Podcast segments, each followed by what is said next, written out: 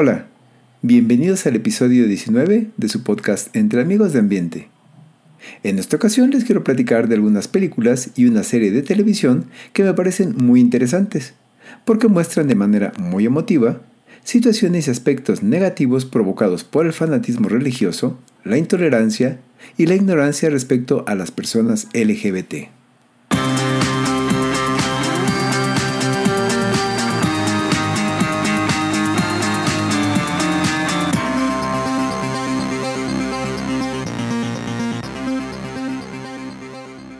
Yo soy Javi Martínez.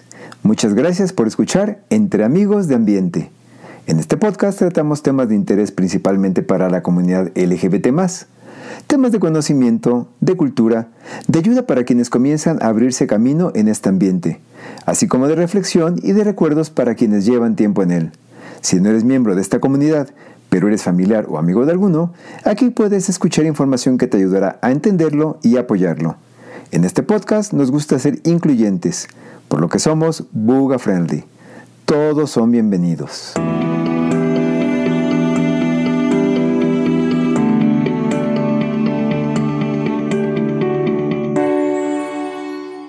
La primera película sobre la que les voy a platicar es un filme del 2002, la historia de Matthew Shepard.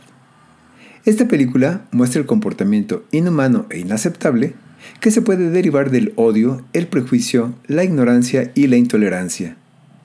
La película está basada en hechos reales sobre un terrible crimen que cometieron en Wyoming, Estados Unidos, dos jóvenes de 21 años, Russell Henderson y Aaron McKinney, quienes el 6 de octubre de 1998 ataron a una cerca en medio del campo a Matthew Shepard, un joven gay también de 21 años, y lo golpearon brutalmente con la garacha de una pistola, dejándolo ahí solo y muy mal herido. Al siguiente día, un ciclista que pasó por ahí encontró a Matthew aún con vida, pero en estado muy grave, y finalmente murió en el hospital cinco días después del ataque. Henderson se declaró culpable, con lo que logró evitar la pena de muerte, pero obtuvo dos cadenas perpetuas. Respecto a McKinney, quien supuestamente fue el que propinó la golpiza, los padres de Matthew inicialmente buscaban que le dieran la pena de muerte, pero finalmente le otorgaron el perdón de este castigo a cambio de la cadena perpetua sin posibilidad de obtener libertad condicional. La película refleja algunos aspectos de la vida de Matthew, así como lo relativo al juicio de McKinney. Uno de los argumentos que intentó usar la defensa de McKinney fue alegar defensa de pánico gay, esgrimiendo que había entrado en un estado de enajenación temporal porque Matthew se había insinuado a los acusados. A continuación les comparto el diálogo de la escena de la película en la que el padre de Matthew da un emotivo discurso en la corte, mediante el cual otorga el perdón de la pena de muerte a McKinney, el asesino de su hijo. Señor Shepard, el fiscal me informa su deseo de dirigirse al jurado. ¿Ha entendido que no tiene obligación de hacerlo? Pero si ese es su deseo, puede dirigirse a la corte ahora. Mi hijo Matthew fue declarado muerto el 12 de octubre de 1998.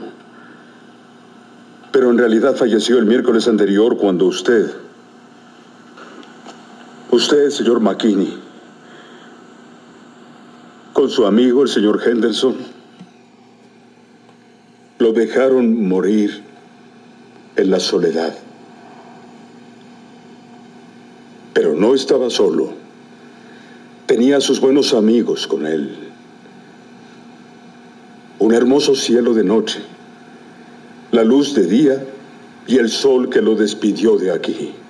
Tenía el aroma de la hierba de Wyoming y la esencia de los pinos de lugares cercanos.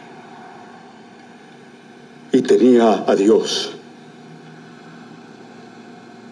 Me siento mejor sabiendo que no estaba solo. Nuestras vidas nunca serán igual. Lo extrañamos mucho. Pensamos en Él todo el tiempo. En esos momentos cuando cualquier cosa nos lo recuerda. Cuando caminamos al refrigerador, al ver fotografías de Él. En fechas especiales del año. Como el primer día de clases de la escuela o la apertura de la temporada de casa. Siempre nos preguntamos qué pasaría, en qué se convertiría, cuándo cambiaría la historia del mundo para hacerlo mejor. Matthew no era mi hijo gay.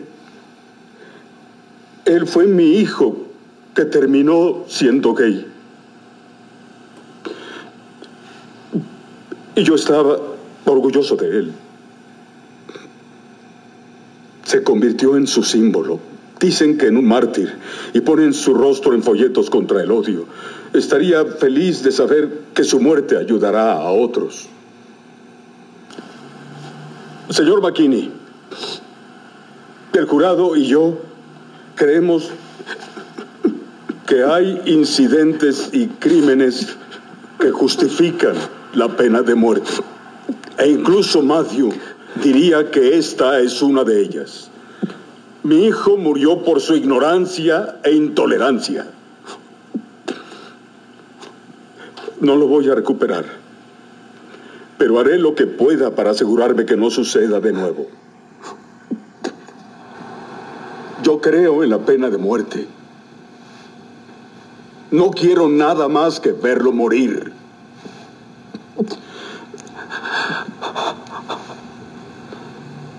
Como sea, ya es tiempo de sanar.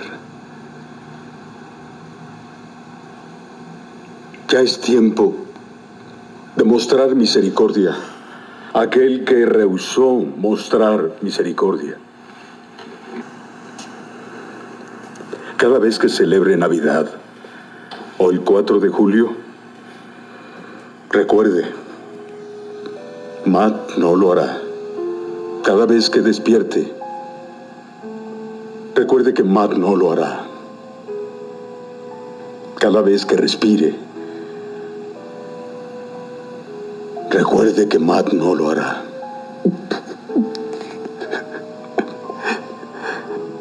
Usted nos robó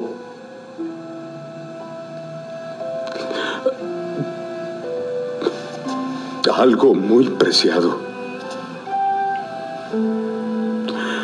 Y yo nunca lo perdonaré por eso. Señor McKinney, yo le doy la vida en memoria de alguien que ya no vive.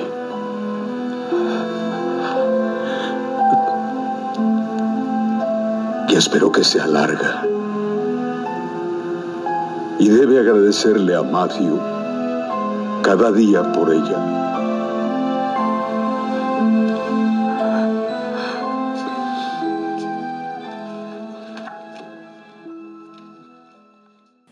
Otra película de la que les quiero platicar es Plegarias por Bobby, la cual fue estrenada por la cadena televisiva Lifetime en Estados Unidos el 24 de enero de 2009.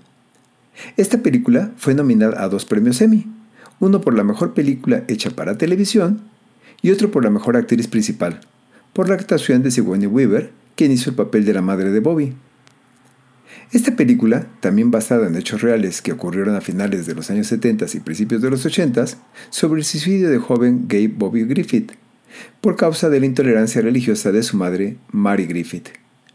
Mary Griffith es una cristiana devota que cría a sus hijos según las enseñanzas conservadoras de la iglesia presbiteriana, sin embargo, cuando su hijo Bobby le confiesa a su hermano mayor que puede ser gay, la vida cambia para toda la familia después de que Mary se entera de su secreto.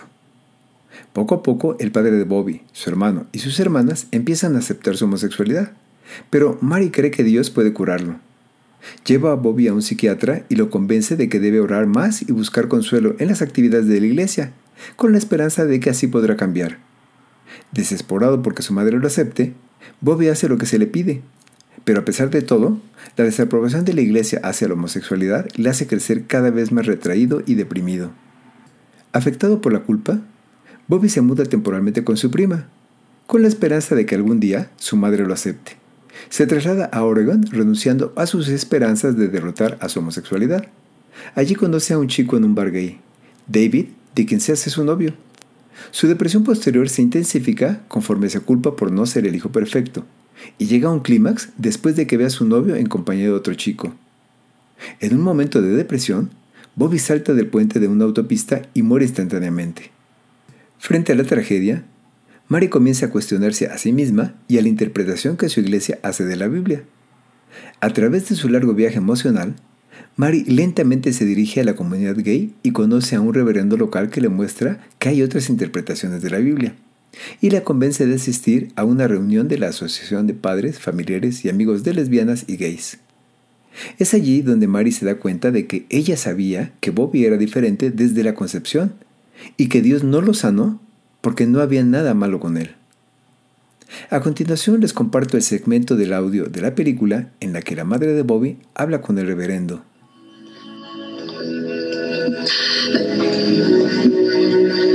Estaba sentada allí escuchando todas las historias sobre cómo siempre notaron que su hijo era diferente. Entonces tuve este sueño. Bobby era un bebé.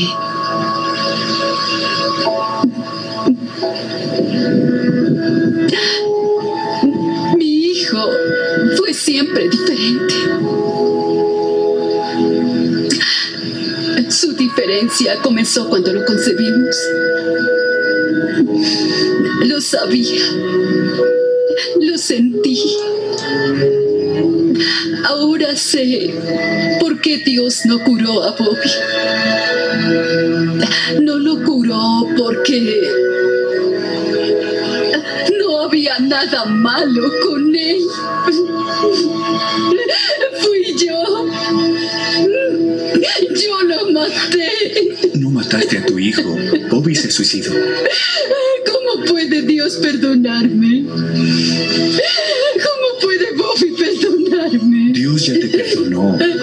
Tienes que perdonarte a ti misma. Lo lamento. Yo maté a mi hijo. Maté a mi hijo, sí. Mary se convierte en una defensora de los derechos de los homosexuales y da un discurso en una reunión del Consejo de la Ciudad en apoyo de un día festivo local para celebrar a los homosexuales. En su discurso, Mary incita a la gente a pensar antes de hablar y a rechazar la homofobia, porque hay niños gays y lesbianas que están escuchando, y con cada palabra de odio, rechazo y desaprobación que escuchan, su autoestima va siendo desmada. A continuación, les comparto el segmento del audio de la película en la que la madre de Bobby da este también muy emotivo discurso. Papá, date prisa, mamá está en televisión. La homosexualidad es un pecado. Los homosexuales están condenados a vivir una eternidad en el infierno. Si quisieran cambiar, podrían ser curados de su maldad. Si se alejan de la tentación, podrían ser normales otra vez. Si tan solo lo intentaran con mucha más fuerza, obtendrían resultados. Esas fueron las cosas que le dije a mi Bobby cuando descubrí que era homosexual. Cuando me dijo lo que era, Mi mundo se destruyó. Hice todo lo que pude para curarlo de su enfermedad. Hace ocho meses mi hijo saltó de un puente y murió. Lamento profundamente mi falta de conocimiento sobre lo que significa ser homosexual o lesbiana. Veo que todo lo que se me enseñó y se me dijo fue el producto del fanatismo y la deshumanización. Si hubiera investigado más allá de lo que se me dijo, si hubiera escuchado más a mi hijo cuando me abrió su corazón, no estaría hoy aquí parada frente a ustedes llena de dolor. Creo que Dios amaba el espíritu amoroso y bueno de Bobby. En los ojos de Dios, la bondad y el amor lo resumen todo. No me di cuenta que cada vez que pedía la maldición eterna para la gente homosexual. Cada vez que me refería a Bobby y a esos enfermos y pervertidos que eran amenaza para nuestra sociedad, su autoestima, su sentido del valor estaban siendo destruidos. y finalmente su espíritu se rompió. No fue por la voluntad de Dios que Bobby subiera a ese Puente sobre una autopista y saltara directamente en el camino de un camión de 18 llantas que lo mató instantáneamente. La muerte de Bobby fue el resultado directo de la ignorancia de sus padres y el miedo que sentían hacia la palabra homosexual. Quería ser escritor. Sus esperanzas y sus sueños no debieron ser arrebatados. Pero así ocurrió. Hay niños como Bobby sentados en su congregación sin que ustedes lo sepan. Escuchan decir amén. Y eso muy pronto silenciará sus corazones, sus oraciones a Dios pidiendo entendimiento y aceptación y el amor de ustedes. Pero su odio y temor e ignorancia de la palabra homosexual silenciará esas oraciones. Entonces, de volver a decir amén en su casa o en el templo, piensen, piensen y recuerden, un niño está escuchando.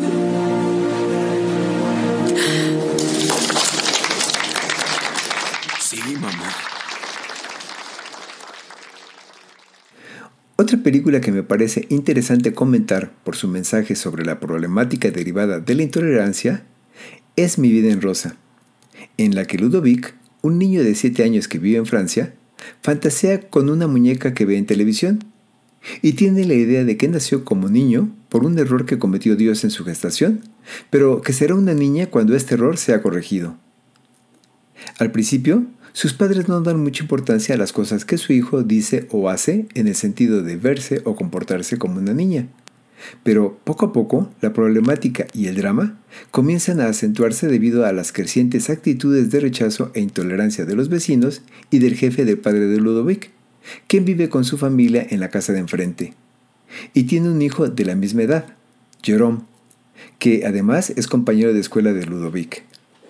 La situación se vuelve más difícil después de que la madre de Jerome los encuentra jugando a casarse en la recámara de su fallecida hija, mientras Ludovic usa uno de los vestidos de la hija. Posteriormente, en la escuela, Ludovic interpreta improvisada e inesperadamente a un personaje femenino en una obra de teatro, sorprendiendo a los asistentes y pronto se da a conocer que quieren correrlo de la institución. La situación se va haciendo cada vez más difícil, por lo que Ludovic intenta suicidarse metiéndose en un congelador. Pero afortunadamente es encontrado a tiempo por su madre, y por ello se le permite usar una falda durante una fiesta con sus vecinos, lo que causa que su padre sea despedido y su casa sea vandalizada. Hay una escena en esta parte de la película que me pareció muy interesante, por la forma en la que fue manejada, ya que mezcla la comedia y el drama al mismo tiempo. Cuando después de haber escuchado días antes a su madre decirle a su hermana mayor que ya era una mujer, mientras ésta se quejaba de cóligos en el estómago, un día Ludovic amanece con dolor de estómago y corre feliz a buscar a sus padres para darles la noticia de que ya tenía la regla. Y lo hace en el momento en que encuentra a sus padres afuera de la casa, mientras su madre trata de consolar al padre, quien llora dolido por haber encontrado insultos homofóbicos hacia su hijo pintados en la puerta de su garage. Hannah, la madre de Ludovic, pierde la paciencia, por lo que Ludovic decide irse a vivir un tiempo con su abuela. A causa de los problemas con los vecinos y la pérdida del empleo del padre, la familia se ve obligada a irse a vivir a otro vecindario, en donde Ludovic conoce a Chris, una niña que viste ropa holgada y usa el cabello corto, y se comporta como un chico. Chris siente simpatía por Ludovic y lo invita a su fiesta de cumpleaños. A la fiesta, Ludovic llega vestido de vaquero, y Chris, que está vestida de princesa, obliga a Ludovic a intercambiar sus disfraces. Cuando la madre de Ludovic lo ve vestido de princesa, ante el temor de volver a iniciar los mismos problemas en el nuevo vecindario, pierde el control y le da una bofetada a Ludovic, por lo que el niño sale corriendo. Al seguirlo, la madre ve un anuncio espectacular de la muñeca con la que Ludovic fantaseaba, y ve una escalera recargada en el mismo, por lo que decide subirse para ver si desde ahí logra ver a Ludovic. Al asomarse por el anuncio, tiene una alucinación de que su hijo huye con la muñeca, y al querer detenerlo cae del anuncio. Cuando reacciona de la caída, ya está en casa con su familia, y al ver que Ludovic está ahí y se encuentra bien, deciden que a partir de ese momento permitirán a Ludovic vestirse y ser como quiera y se sienta bien.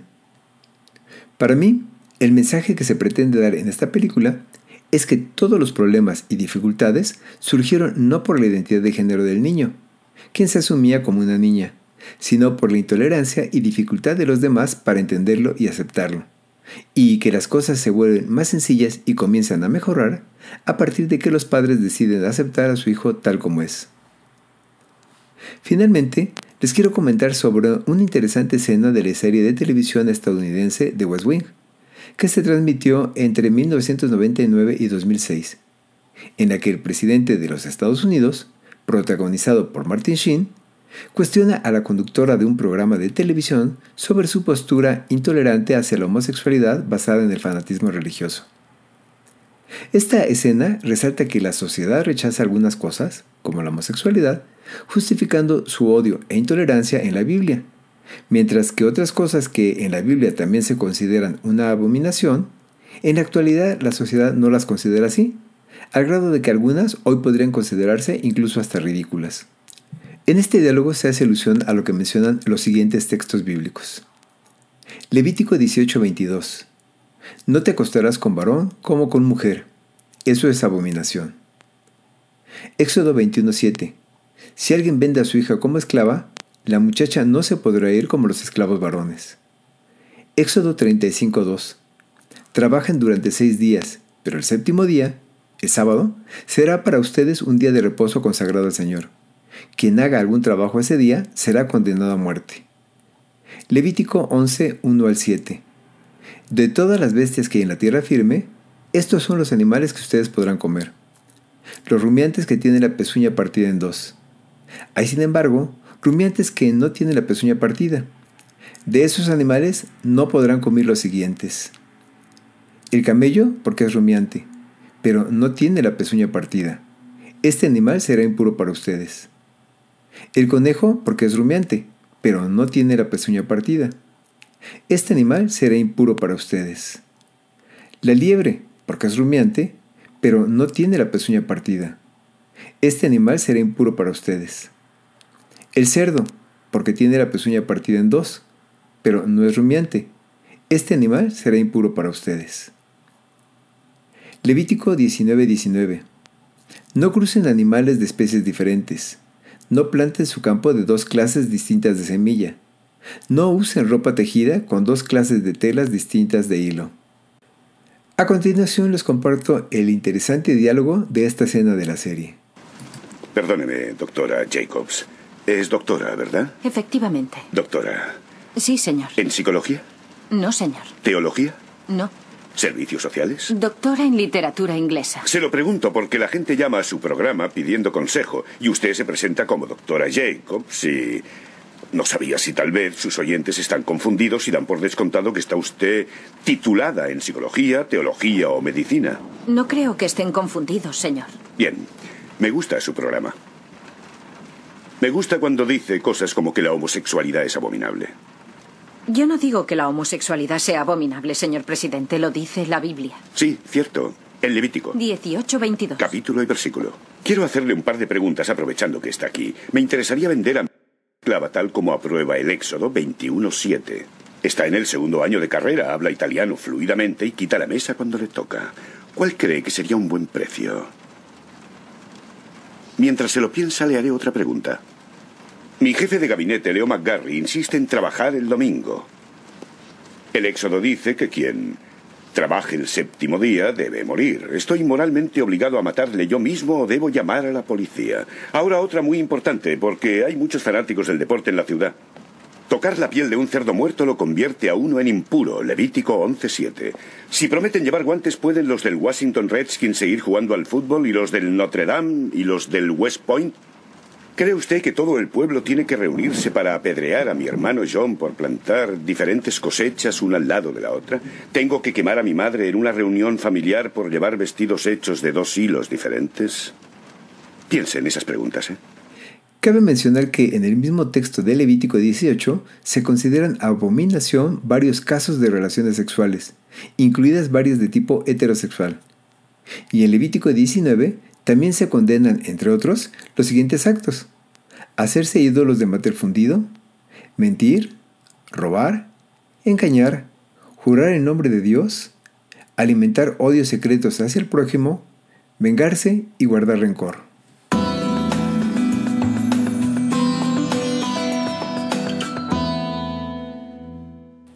El odio y la intolerancia hacia la homosexualidad se nutren principalmente de creencias religiosas justificadas en textos bíblicos, de los cuales se toman a conveniencia, de manera parcial, solo algunos de ellos, como lo relativo a la homosexualidad, pero otros aspectos que se mencionan en los mismos textos actualmente ya no son tomados en cuenta por la mayoría de la gente, e incluso hoy varios de ellos podrían considerarse absurdos.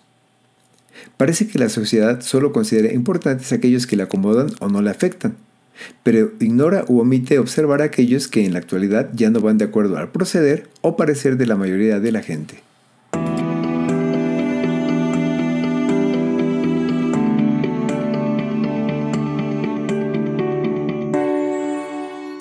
Sé que mi historia no es la historia de todos, así que ya sea que te sientas identificado con la mía o tengas una distinta, si te gustaría compartirla aquí, entre amigos de ambiente, puedes contactarme a través de mis redes sociales, las cuales puedes ver en la descripción de este episodio o en el sitio de este podcast.